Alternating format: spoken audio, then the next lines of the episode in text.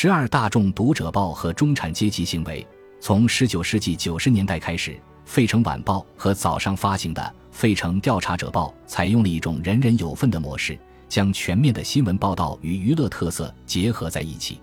采用该模式后，《费城晚报》和《费城调查者报》的发行量得到了提高。在一九零五年，发行量几乎赶上了主导市场的《费城纪事报》。《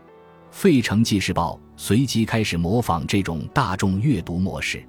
这三份报纸的读者不仅来自城市中日益壮大的中产阶级，也来自那些希望通过自己的努力成为中产阶级的读者。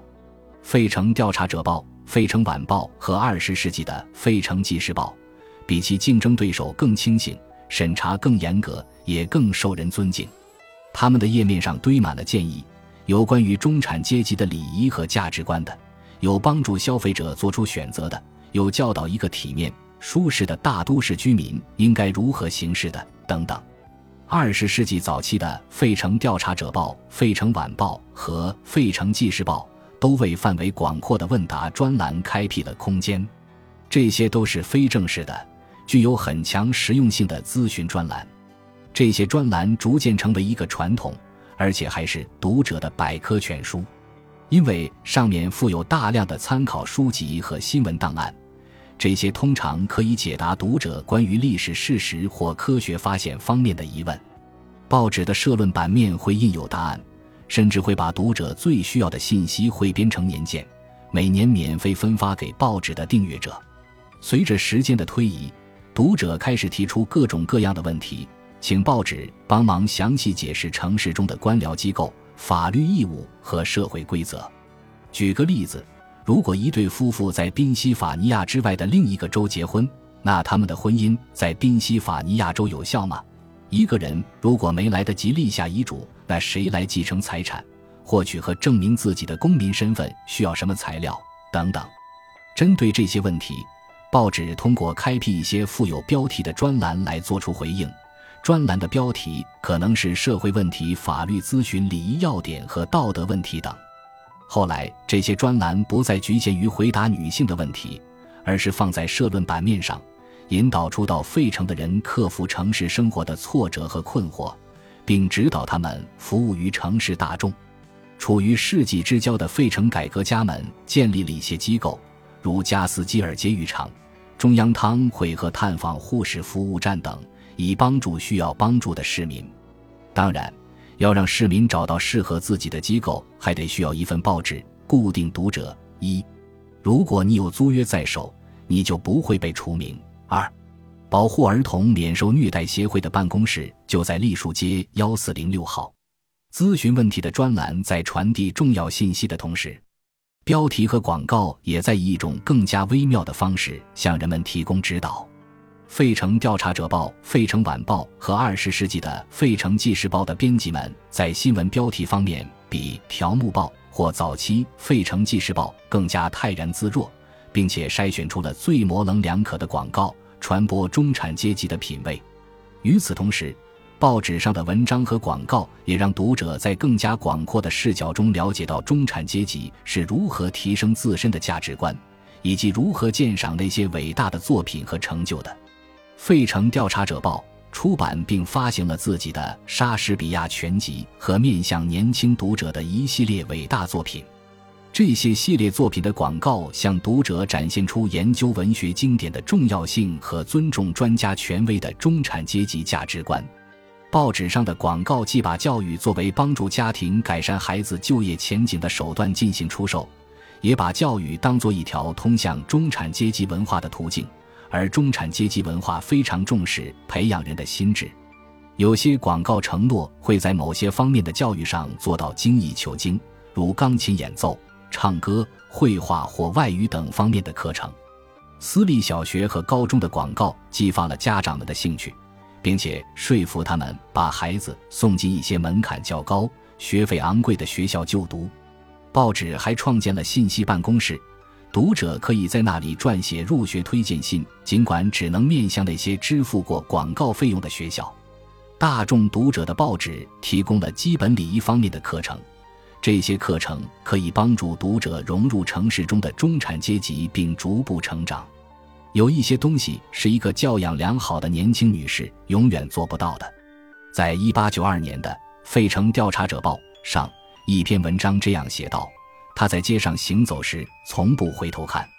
她不允许男人在街上和她一起走，除非他们是亲密的熟人。她从不会忘记自己在舞厅的约会，或者拒绝和一个男人跳舞，然后马上和另一个男人跳舞。她从不怠慢其他年轻的女士。”不管他们是否比自己更受欢迎，读者似乎并没有被报纸上这些说教式甚至盛气凌人的语气吓倒，反而照单全收。他们向报社提出了更多礼仪方面的问题，如对“很高兴见到你”这句话的恰当回复是什么？一个人在正式宴会上和非正式宴会上分别应该怎么做？报纸的内容包罗万象，从如何发音到如何称呼管理者等应有尽有。报纸甚至对那些对大多数费城中产阶级来说尴尬的，或者说私密的问题，也做出了认真的回应。费城晚报的道德问题和社会问题专栏刊登了成百上千的关于爱情和友情中因嫉妒、背叛或酗酒等原因而发生的故事，并对如何处理这些问题给出了中肯的建议。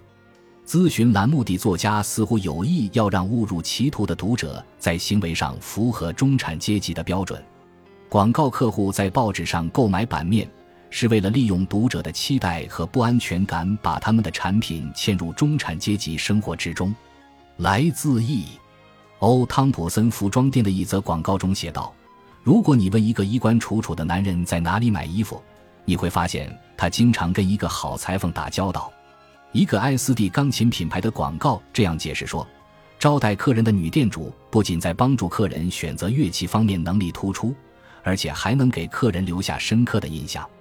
浏览了任何一张报纸上的插图广告之后，读者都会去收集一个中产阶级家庭应该配备的某些东西：一架钢琴、客厅当中一整套搭配协调的木质家具、东方地毯、华丽的亚麻桌布以及皮质包装的经典文学作品。从19世纪90年代开始，在报纸提供的咨询文章中，特别是女性页面上，出现了一种让人浮想联翩的新类型文章。为报纸绘图的艺术家们开始描绘完美的家庭图景：鸟栖息在女性厨房的窗台上，白色热气从刚刚出炉的馅饼中冒出来。时尚插图中描绘的女性身材越来越修长，越来越苗条。报纸上出现的女性似乎在烹饪、清洁或照顾孩子方面毫无困难，而她们的穿着却毫无瑕疵，而且完全无拘无束。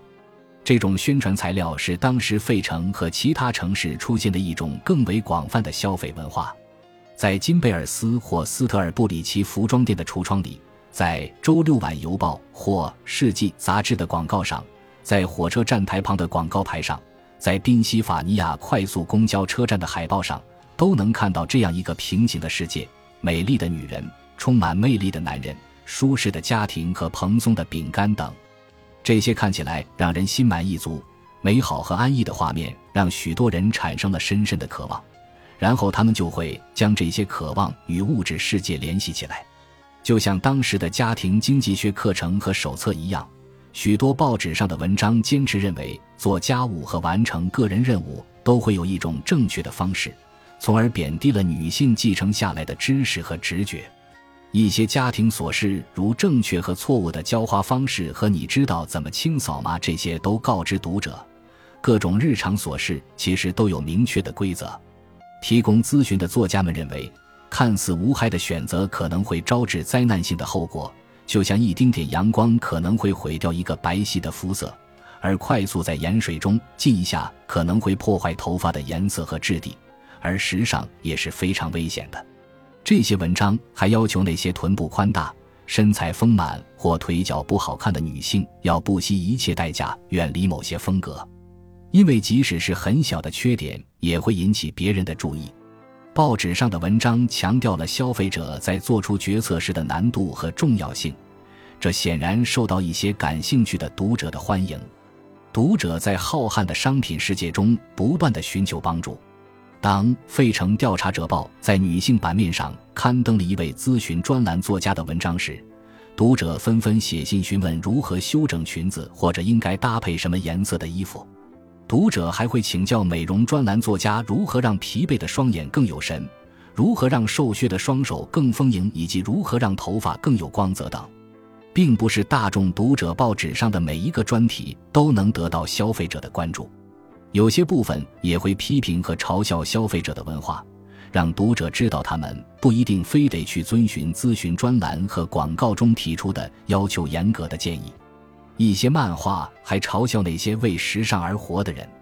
还有一些漫画则拿报纸和杂志上关于做家务的一些建议打趣：“新太太，我整个上午都在厨房干活。”辛先生干什么活？辛太太准备一份十五分钟的午餐会。尼克克尔杂志上介绍的，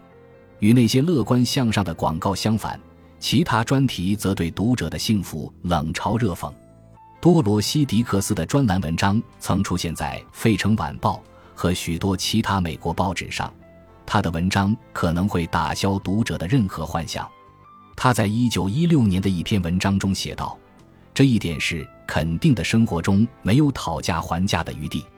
成功、名誉、财富、友谊、家庭，如果我们想要得到这些东西，我们必须付出心血。这条建议与消费文化的信息直接背道而驰。消费者文化坚持认为，只要选择了正确的商品，读者就能找到完美的幸福。大众报纸给读者提供了大量的信息资料。